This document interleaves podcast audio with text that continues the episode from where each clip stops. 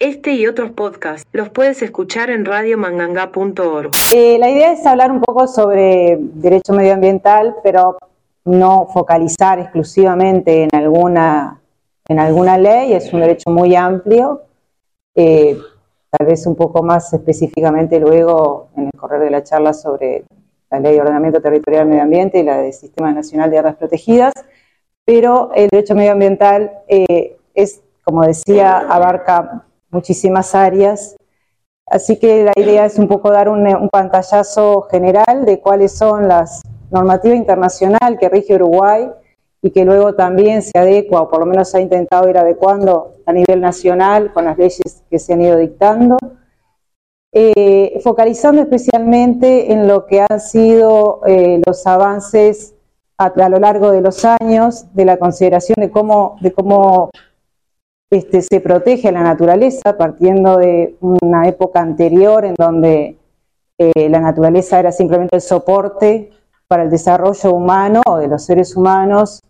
eh, en una consideración de subordinación de la naturaleza hacia el desarrollo de, de, los seres humanos. Y en este tiempo actual, donde se hace foco muy especialmente en lo que es la participación social, la participación ciudadana, en el derecho de este, en, la defensa de este derecho, que es esencialmente colectivo, es un, derecho que trasciende las, individualidades para ser un derecho de protección que nos importa a todos. Entonces, vamos a partir con definiciones de medio ambiente. Como sabemos, es el espacio donde se desarrolla la vida, supone la interacción entre los seres vivos y los elementos de la naturaleza, el aire, el agua, el, el suelo, y en las condiciones óptimas en que la vida pueda prosperar claramente. Comprende conjunto de valores naturales, culturales y sociales, eh, dados eh, en un tiempo y en un, espacio dado. No es, lo mismo, no es la misma concepción que, hay, que existe ahora, la que existirá posteriormente. Podemos ir viendo las consideraciones acerca de, de, la, de la naturaleza y el derecho al medio ambiente en estos tiempos de cambio climático y podemos compararla con lo que era lo que entendíamos años atrás y ya vemos un poco las, modificaciones en esa, en esa concepción. Y ahí un poco lo que decía antes, ¿no? Se, par, se partía antes de una visión antropocéntrica del, del, del, mundo, donde la primacía era el ser humano, era lo más importante de todo, decía justamente la Declaración de Estocolmo de las Naciones Unidas, subordinando el valor de los bienes de la naturaleza al, a la producción humana. Y en el otro extremo, hacia donde, donde se podría tender a ir, e incluso ha empezado a ser recogido en algunas en algunas declaraciones eh, internacionales, el concepto de buen vivir o suma causa de quechua de, los pueblos originarios, en donde se considera la vida humana un equilibrio con la naturaleza, donde se plantea una horizontalidad, todos los, elementos que conviven es, tienen el mismo valor y obviamente se precisa para el desarrollo de todos una armonía en esos diferentes elementos, la naturaleza, los seres humanos, los seres vivos en general. En normativa internacional, como decía, tenemos la conferencia de de Estocolmo que mencionaba, cada una merece leerse y estudiarse un poco, pero no podemos, es, es muy, sería bastante más largo esto. Pero, como decía antes, tenía un fuerte énfasis en el desarrollo económico y social.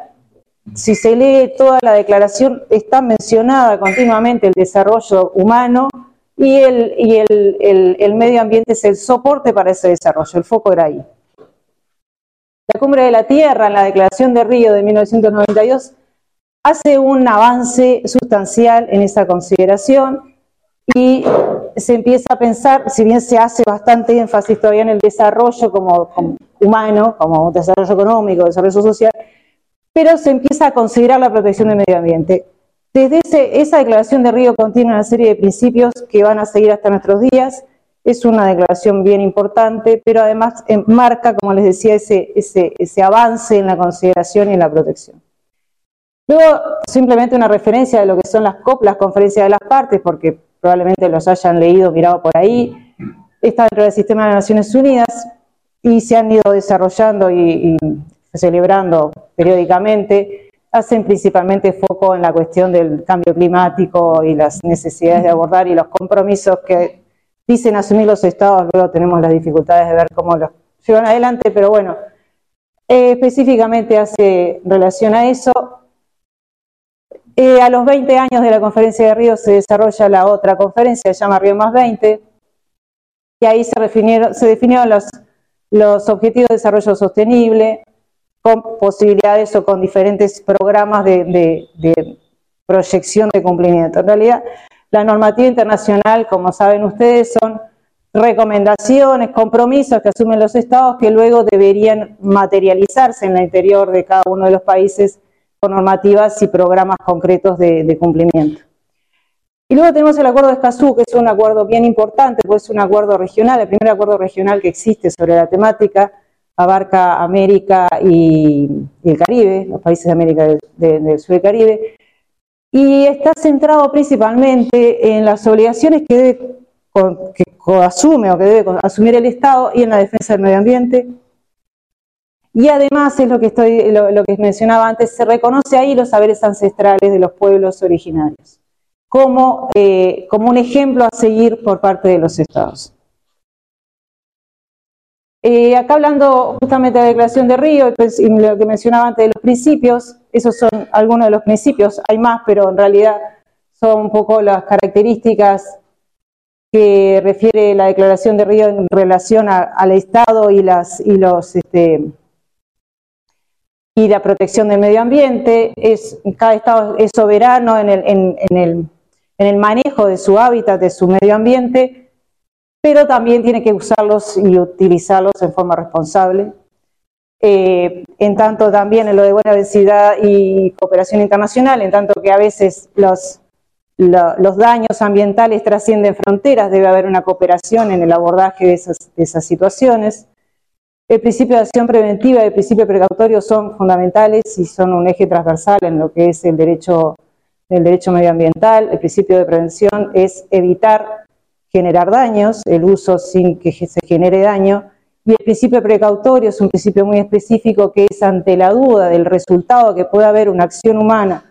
respecto de alguno de los elementos del medio ambiente, eh, se debe, debería haber una abstención al ejercicio de esa acción. Este principio precautorio es interesante porque va a aparecer en, todas las situaciones que, tengan afección o posible afección al medio ambiente. Bueno, la obligación de indemnizar los daños es una obligación que está íncita en el derecho en general, pero también, por supuesto, en el derecho eh, medioambiental. El principio de responsabilidad común, aunque diferenciada, todos los estados son responsables, pero aquellos que son industrializados, en el entendido que son los que pueden afectar más el medio ambiente, tienen una responsabilidad agravada o más responsabilidad. Esto también se ve en las COP con el tema del cambio climático, que tienen no solamente mayor responsabilidad, sino tienen que asumir costos y, bueno, y financiamiento para, asegurar la, las medidas en torno al cambio climático. El principio de desarrollo sostenible era lo que acá les decía, proteger el medio ambiente eh, mm, para asegurar la vida de estas generaciones y las futuras generaciones. O sea, eh, el, vivir o el, usar o, el interactuar con, con el medio ambiente que asegure que las próximas generaciones puedan también disfrutarlas de la misma en lo mejor sería de la mejor manera, de mejor manera que la actual, el uso sostenible de los recursos naturales, y luego esto de integración de medio ambiente y desarrollo, las obligaciones ambientales deben tener en cuenta el desarrollo económico y social. El tema del desarrollo genera una discusión aparte porque tiene, hay una cuestión también ahí en, en qué entendemos por desarrollo y quiénes puede, qué países pueden desarrollarse y qué no. no. Eh, en especial considerar la participación de las mujeres y las comunidades, así como poblaciones indígenas ubicadas, involucradas en la ordenación, desarrollo y protección del medio ambiente. Y luego estos principios, el acceso a la información, el acceso a la justicia, el acceso a la participación pública, son, eh, se inician, se dicen por primera vez en, esta declaración de Río, pero luego van a continuarse y desarrollarse en otras mm, eh, normativas internacionales y locales, o sea, nacionales, y es por ahí que me parece que, ahí nos involucramos todos, ¿no? que nos importa a todos esto de la participación, conocer, poder acceder a la información y bueno, y eventualmente si hubiera necesidad, un acceso amplio y, a la justicia. El acuerdo de Escazú, como les decía, tiene como antecedente la declaración de Río, bueno, el convenio de Aarhus de Europa, y está referido a esto justamente participación pública, justicia ambiental y acceso a la información. Uruguay eh, lo suscribió en el 2019. Y bueno, ahí están los principios consagrados, algunos ya los habíamos visto antes, ¿no? De la soberanía de los estados respecto a los recursos, eh, el principio pro persona, que es, un principio que rige en, derechos humanos en general, que es que cualquier normativa, cuando deba ser interpretada, siempre debe ser interpretada en favor de la persona, o sea, en, en una interpretación que favorezca a la persona a la cual se, se pretende o, está en, esta, en, esa situación. Eh, la publicidad, principio preventivo precautorio, la buena fe, de no regresión y progresividad también es un principio general de los derechos humanos, o sea, los avances en derechos y en protección y en garantía de derechos siempre tienen que ir hacia adelante, no podría haber legislación que retase posteriormente esos derechos. Es un principio, vemos, a veces vemos que esas cuestiones ocurren, que regresan, no debería ser. Pero bueno, y este, por eso lo menciono porque es importante. Y un poco analizando específicamente estos tres derechos, ¿no? el de información, el de acceso a la justicia eh, y el de participación, en el caso del acuerdo de Escazú, que lo recalco porque es una normativa que, bueno, que se invoca, de hecho, la red de amigos de la tierra denunció Uruguay porque no se estaba cumpliendo este acuerdo que hace un rato nomás se, se, suscribió en relación al tema del, proyecto Neptuno, pero más allá de eso, lo que se invoca justamente es esto, los principios y, las, y los derechos que se consagran en el Acuerdo de Escazú en relación a cada una de las acciones del Estado. ¿no? En respecto a la información, hay eh, un detalle de cómo se desarrolla, este, cómo se debería este, concretar este derecho a la información, que es que el Estado debe elaborar un registro de emisiones y de transferencia de contaminantes, informar qué, productos se están utilizando, difundir eh, informes nacionales sobre el estado del medio ambiente,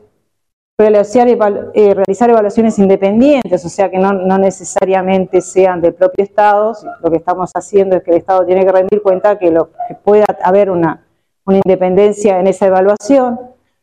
eh, bueno, también la información sobre las cualidades ambientales de bienes y servicios y qué efecto tiene eso sobre la salud de las personas. Y establecer y actualizar periódicamente archivos de gestión en materia, gestión documental en materia ambiental. En definitiva, poner, ser una información permanente, actualizada, transparente y accesible para las personas. En lo que refiere, a la participación pública, esto es bien importante, asegurar la participación en todas sus etapas en las elaboraciones de las políticas públicas, eh, una información oportuna, una información accesible, algo que se entienda y no que esté establecido en términos tan técnicos que es imposible comprenderla. La participación tiene que además eh, ser abierta y además eh, que, esa, que la información o, lo que surja de esa participación también pueda ser incorporado a los proyectos que se, esté, que se estén desarrollando. O sea, no aquello de te escucho, pero está cumplir, escucharte y ahora hago lo que ya pensaba, sino bueno, que se, que se involucre eh, la, la, opinión de, de las personas en los proyectos que se estén pensando o diseñando y además promover la participación. No es solamente que los grupos interesados en esta temática, bueno, se movilicen, etcétera, sino también promover que esa participación exista, ¿no? Y la justicia ambiental es tanto la justicia, tanto en lo, en lo judicial como en lo administrativo, conocimientos especializados en materia medioambiental, asegurar una legitimación activa amplia, o sea, no solamente individual, sino también grupal, eh, y bueno, y además ofrecer o tener, acá dice ofrecer porque en realidad se está hablando, se está hablando a los estados, ¿no? Pero en realidad tenerla dentro, regulado dentro de la normativa, que existe también en Uruguay, medidas cautelares para poder evitar la profundización de daños. Traje también esto, porque esto es otra cosa en la cual también se ha obligado Uruguay, que es la Carta Iberoamericana de Participación Ciudadana en la Gestión Pública. Esto se celebró y se aprobó en Portugal. en 2009 el Uruguay lo suscribió. Esto habla en realidad en general de los estados y focalizando en la participación ciudadana en la gestión pública, pero que también nos importa en lo que tiene que ver con con con lo medioambiental, asegurando, como les decía antes, esta participación, que es un derecho y una responsabilidad de los integrantes de la comunidad, el involucrarse en la cuestión pública, permitir su participación en todos los procesos de diseño, elaboración, ejecución, eh, monitoreo y evaluación de, las mm, políticas públicas. Acá hay un parte de la normativa internacional es bastante más larga, hay una cantidad enorme de decretos, modificaciones, eh, pero bueno, es simplemente un pantallazo. Cada una, como decía al principio, merecería un estudio más largo, pero esto sería como una semana de hablar, no veo. Pero bueno, esto está bueno como para después decir, bueno, hay, algunos temas que nos interesan especialmente y por ahí podemos armar una charla sobre algún tema más específico. Pero acá lo que queríamos saber un poco el pantallazo de, más general de, los derechos y del marco jurídico de, este derecho. El artículo 47 de la Constitución, que como saben ese artículo fue modificado en la reforma del 96, que también incorpora el tema del derecho al agua, pero en relación a la protección del medio ambiente hace una mención específica. la Constitución nuestra no tenía, no tiene en realidad una enumeraciones eh, detalladas de todos los derechos humanos, más allá de que se, entienden que se incorporan a través de normas genéricas como es el 772, el 332, pero sí la modificación del artículo 47 hace una referencia específica de que la protección del medio ambiente y en desarrollo de la, ley de protección del medio ambiente, que es creo que del 2005, cita el artículo 47 y eh, y establece, bueno,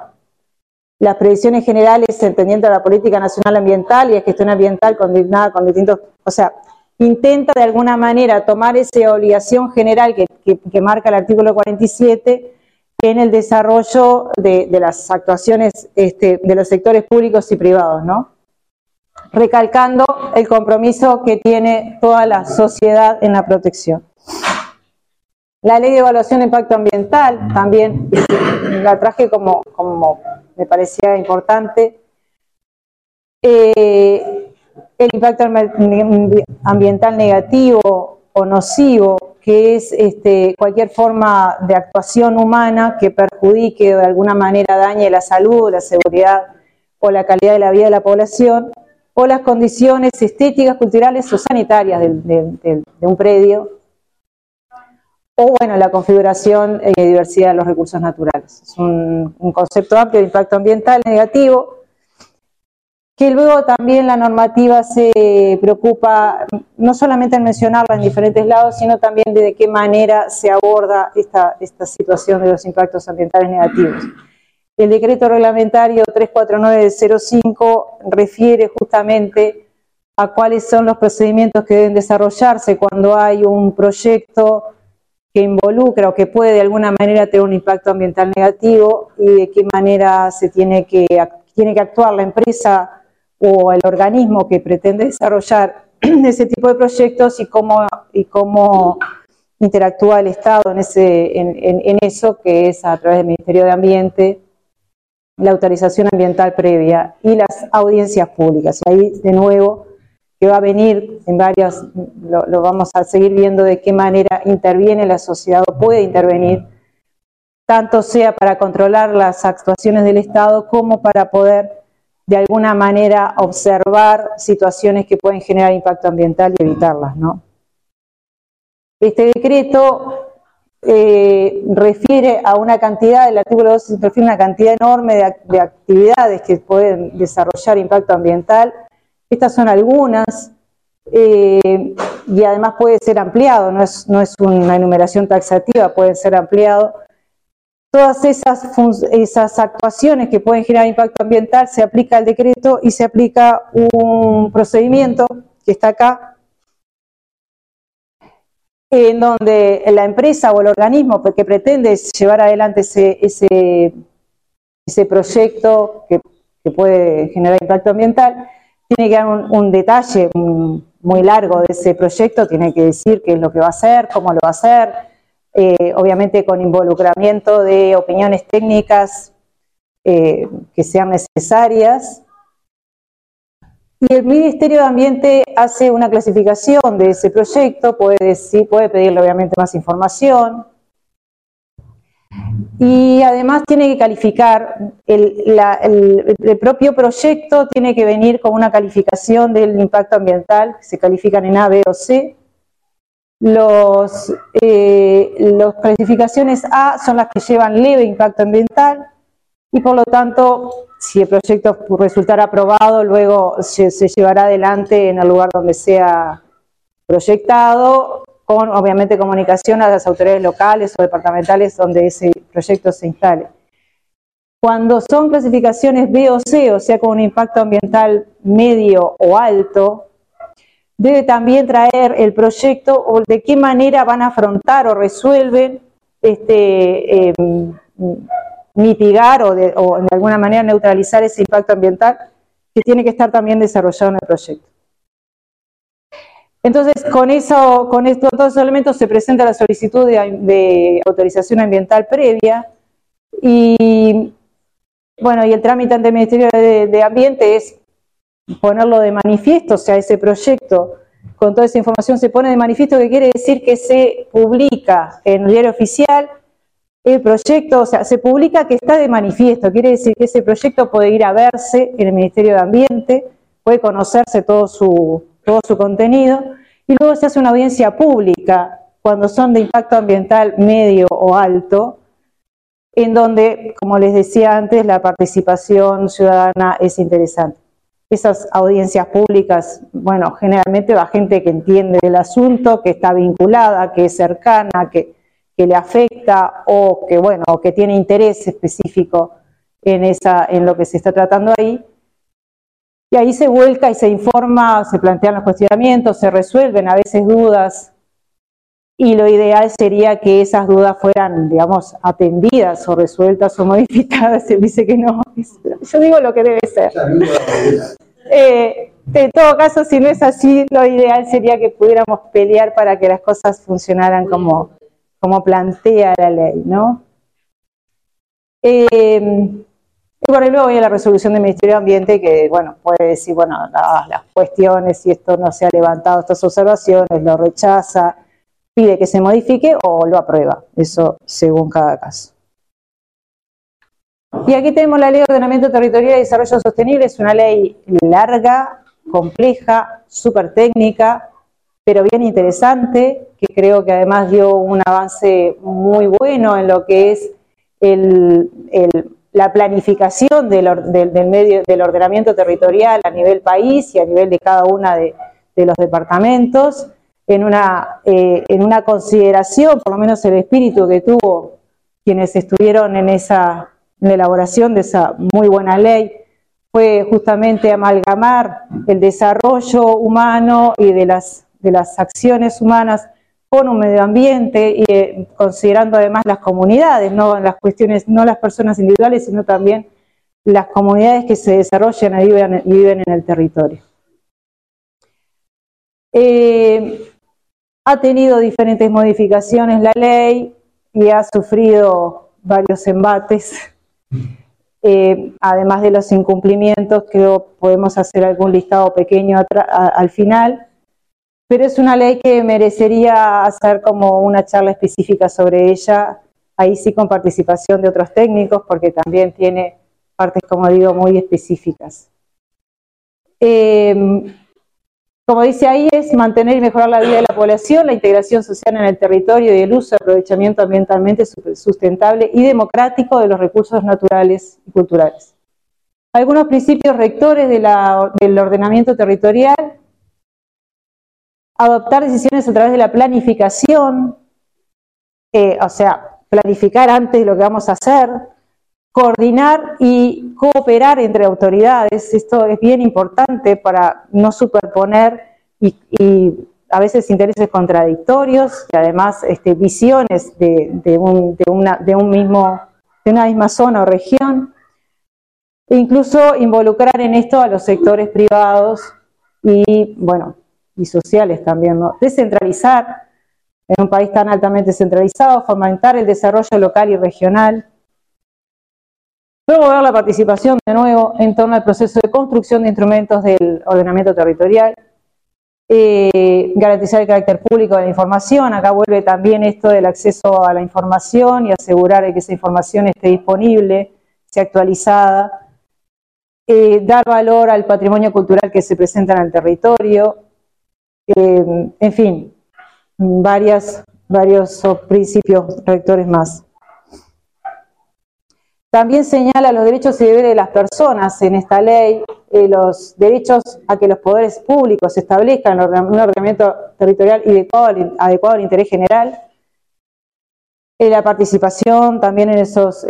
proyectos, a reclamar judicialmente la observación de la legislación, en tanto que es un derecho de todos, al acceso a la información y al uso común de espacios naturales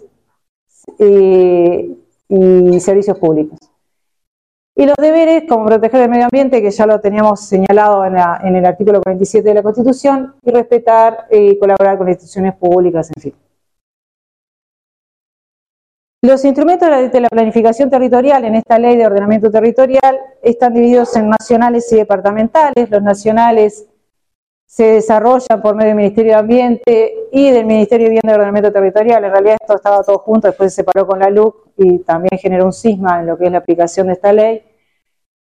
Eh, el Poder Ejecutivo establece los principios rectores, las orientaciones generales y define los proyectos de inversión con impacto en el territorio, o sea, una mirada nacional que se desarrolla o se debería desarrollar a través de las direcciones generales, o sea, directivas generales, quiero decir, o directrices y los programas nacionales. A nivel departamental, son los gobiernos departamentales los que tienen competencia para categorizar el suelo, regular el uso, fraccionamiento, urbanización y también la policía territorial. Los departamentos, las autoridades departamentales emiten las directrices departamentales, las ordenanzas departamentales,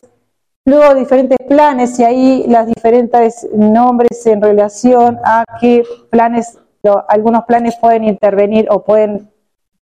eh, entender sobre una, sobre una localidad, algo más pequeño, o incluso que pueda este, abarcar parte de un departamento y parte de otro. Eh, instrumentos especiales, inventarios. La elaboración de los instrumentos del ordenamiento territorial y desarrollo sostenible eh, son elaborados por el intendente y sometidos a aprobación de la Junta. Eh, en lo que viene a ser los departamentales y el Poder Ejecutivo y demás organismos colaborarán. Y bueno, en esto también este, el desarrollo de cómo se elaboran estos instrumentos tiene un procedimiento similar a lo que veníamos antes, o sea, recibe una autorización previa, se pone en el manifiesto, se celebra una audiencia pública también, que será obligatoria cuando son planes, cuando se plantea son planes locales, en las otras son eventuales las audiencias públicas, estas situaciones de eventualidad y obligatoriedad tal vez sea algo que deberíamos exigir, que todas, todas fueran obligatorias, como una forma de, primero, de promover la participación pública y después también de mirar mejor cuáles son las, los programas y los planes de desarrollo y de, actuación que,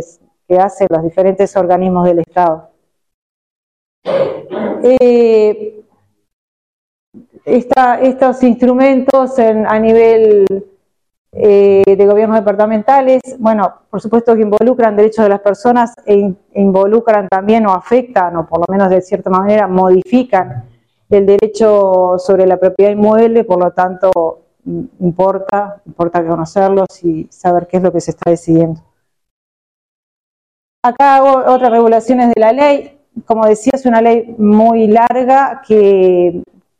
que aborda muchísimos temas, y además vincula permanentemente diferentes organismos del Estado en, su desarrollo. La ley hace la categorización y recategorización del, suelo del territorio en rural, suburbano y urbano, y es el gobierno departamental el que tiene competencia exclusiva en recategorizar los, los, suelos. Eso involucra no solamente una modificación sustancial en lo que pueda desarrollarse posteriormente, sino también en el valor. Entonces ustedes han leído, pero en este proyecto que hay en, Más Colonia, la recategorización elevó muchísimo el valor de esos suelos porque van a ser una segunda colonia al lado de Colonia. Y eso es una decisión del gobierno departamental. Eh, la regulación de los derechos y deberes relativos a la propiedad inmueble, qué se puede edificar, hasta cuánto se puede subdividir, etcétera. Toda esa cuestión tiene que ver con el, con el ordenamiento territorial la sustentabilidad de los instrumentos del ordenamiento territorial, la regulación ambiental que debe asegurar la conservación del ambiente, los recursos naturales y la biodiversidad, esos son de nuevo principios, deber ser, que deberían estar contemplados. Excluye la ley la organización de determinados suelos previstos por la ley, vincula además la ley, lo que se decide esa ley, con otras normativas que tienen, que, tienen que ver con la, con la protección al medio ambiente, Luego también se establece que las instituciones públicas deben promover la participación social en el territorio y se faculta que toda persona pueda formular propuestas fundamentadas, fundadas y que deberán ser consideradas por las instituciones públicas en los instrumentos del ordenamiento territorial. O sea, es bueno saberlo esto porque entonces decimos, bueno, la ley dice esto, yo quiero presentar esta propuesta y me tiene que decir algo, porque si no lo sabemos no lo, usamos. O sea, me parece que estaba bueno traerlo. Eh, se crean también comisiones asesoras cuya integración incluye a representantes de la sociedad civil. También se provee esas comisiones en el ámbito departamental, no solamente a nivel nacional. Se crea un inventario nacional del ordenamiento territorial con todos los instrumentos que se han elaborado, porque hay, esto genera como una cantidad de normativa y de, de, proyectos, planes, instrumentos que decimos, ¿dónde está todo eso? Bueno, hay un inventario, debería haberlo, para poder conocer qué es lo que se está desarrollando en tal zona del país, en tal región, en tal departamento. Y además un sistema nacional de información territorial con datos de la situación física del territorio. O sea, bueno, esta parte de este territorio tiene un, eh, es un área del Sistema Nacional de Áreas Protegidas, esta otra parte se urbanizó, se cambió de categoría, esta parte, o sea, es un detalle de la situación territorial eh, de, todo el país y las características de acuerdo al uso y destino actual. Luego entonces tenemos la ley del Sistema Nacional de Áreas Protegidas. Voy a ir lo más rápido que pueda porque Débora me va a matar. Eh, Sistema Nacional de Áreas Protegidas es el conjunto de áreas naturales del territorio nacional continentes insulares o marinas representativas de los ecosistemas del país, que por sus valores ambientales, históricos, culturales, paisajísticos merezcan ser preservados. Tenemos diferentes categorías de este sistema nacional, son declaradas por el Poder Ejecutivo. También podrán conformarse áreas de conservación o reservas a nivel departamental, no solamente nacional. El Uruguay tiene esta buena ley, pero ha aplicado poco, tenemos el 1% del territorio dentro de este sistema, cuando deberíamos tener el 30%, no solamente del territorio, sino otro 30% en las, partes este, acuáticas, que tampoco lo tenemos. El procedimiento para volver a ir a esto es, se puede pedir la expropiación, el Uruguay en realidad no ha ido principalmente por eso, la expropiación reclama obviamente el pago este, adecuado y justo de una compensación a quien se le quita el derecho de propiedad, o sea, hay una compensación, pero ha ido más en la aplicación del Sistema Nacional de Áreas Protegidas en un acuerdo con los privados, o sea, con las personas que tienen esos, esos predios, conociendo o aceptando que está dentro de un área protegida y lo que implica una limitación en el hacer y en el disponer de esas propiedades. Eh, cuando se define un área como posible eh, ingreso al sistema nacional, el Ministerio de Ambiente selecciona, delimita el predio, también pone de manifiesto el proyecto y dispone de una audiencia pública. De nuevo acá el mecanismo que se ha planteado en otros lados. Eh, se define el programa de funcionamiento de los proyectos, así como establecer las previsiones de ciertas actividades. Como, como digo, el área protegida lo que pretende justamente proteger determinada área de avances o de, aplicación de, otros, de otros este, proyectos o planes de trabajo que, que afecten esa protección que se define. Entonces, hay limitaciones en edificación, en cerramientos, o sea, no se puede, no se podría, bueno, actividades de caza y pesca, realización de actividades incompatibles con las características ambientales del área, etcétera. Bueno, existen ciertas limitaciones en pro de un, de un proyecto común o un bien más común. La administración será definida por el Ministerio de Ambiente, eh, los administradores proponen planes de, desarrollo, de, manejo, se evalúa, se monitorea. Y acá voy al mecanismo de defensa de los derechos ambientales, ya medio corriendo, pero algunos, algunos elementos. Principalmente el tener el acceso a la información pública. Hay una ley que permite el acceso a la información pública, hay una regulación, se le puede pedir a un organismo el acceso a la información, tiene que tener, debe, en un plazo de entregarla, si no la entrega hay un mecanismo judicial para obligar al organismo a que se entregue, tiene que ser información que el organismo la tenga disponible, no se, no se, no se exige por la ley que el organismo eh, cree esa, crea esa información o la, tenga que ir a buscar, si no es la información que tiene disponible ese, organismo. Pero en definitiva es una ley que se ha usado y que es bueno usarla porque es la que permite acceder a la información, más allá de la que ya es de por sí pública. Esta es la que tienen los organismos que no es pública, pero que, pero que se puede acceder. Esto como, como, como elemento indispensable si estamos pensando en en iniciar una acción, porque para eso tenemos que tener toda la información disponible y necesaria. Eh, los recursos administrativos, o sea, las vías pueden ser administrativas o judiciales. En la vía administrativa son los recursos ante la Intendencia o Ministerio de Ambiente, recursos de anulación ante TCA por algún acto administrativo. Recordemos el artículo 18, de 318 perdón, de la Constitución, que dice que toda autoridad administrativa está obligada a decidir sobre cualquier petición que se formule por titular de interés legítimo en la ejecución de determinado acto administrativo y resolver los recursos administrativos que se interpongan contra sus decisiones. O sea que el derecho a que el, a que el Estado me diga está consagrado en la Constitución. También el derecho de petición en el artículo 30.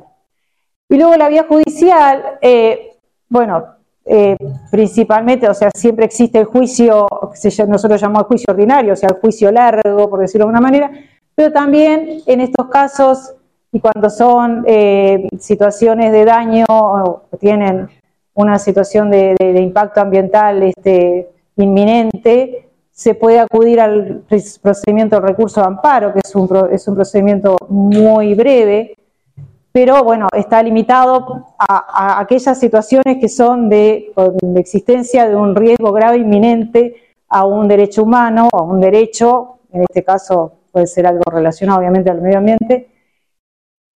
en donde se resuelve con una audiencia de presentada la demanda, se resuelve una audiencia, se convoca en tres días a una audiencia, se desarrolla la prueba y se, y se termina con una sentencia de su plazo muchísimo más acotado y más más chico. Eh, de todos modos, este, también se pueden pedir medidas cautelares eh, anticipadas o provisionales. por ejemplo, si está desarrollándose una situación que está generando daño, se le puede pedir a la sede judicial que disponga una medida cautelar. Generalmente es la provisión de innovar. La provisión de innovar es decir, dejen todo quieto, no se haga más nada hasta que se resuelva. Eso es una medida muy utilizada. Luego, em, refiero acá al tema de los intereses difusos. el Código de Procedimiento Civil plantea esto, que las cuestiones relativas a la defensa del medio ambiente y que pertenezcan a un grupo indeterminado de personas estarán legitimadas para promover un proceso, para promover un juicio, o sea, no necesariamente tienen que ser individuales, sino que puede ser esto lo que se llama intereses difusos, que es principalmente aplicado a la cuestión de los derechos del medio ambiente. Luego, en la normativa internacional, el sistema interamericano precisa agotar la vía interna, eh, pero existen las posibilidades y de hecho existen sentencias de otros países que han condenado a los estados por daños medioambientales eh, muy, muy graves, pero, pero existe esa jurisprudencia, por lo tanto es atendido también en esas instancias de, norma, de, de, sistema de protección de derechos a nivel internacional. Y el sistema universal que también tiene comités que pueden ir mirar, ver qué, cómo está actuando cada estado en lo que es la protección de estos del medio ambiente. Uruguay ha recibido visitas de relatores en relación al medio ambiente y ha observado Obviamente que Uruguay está como mejor que otros países, pero en relación a su propio hábitat también tiene observaciones acerca de, bueno, de, las debilidades en algunos aspectos que se han desarrollado por el Estado. Y acá habla de, hablar de algunas importantes deficiencias, más allá de que algunas ya medio las mencionamos. Faltan juzgados y fiscalías especializadas en medio ambiente, no existen, o sea, la formación de los jueces y los fiscales va más por, por interés propio o tal vez por obligación o por,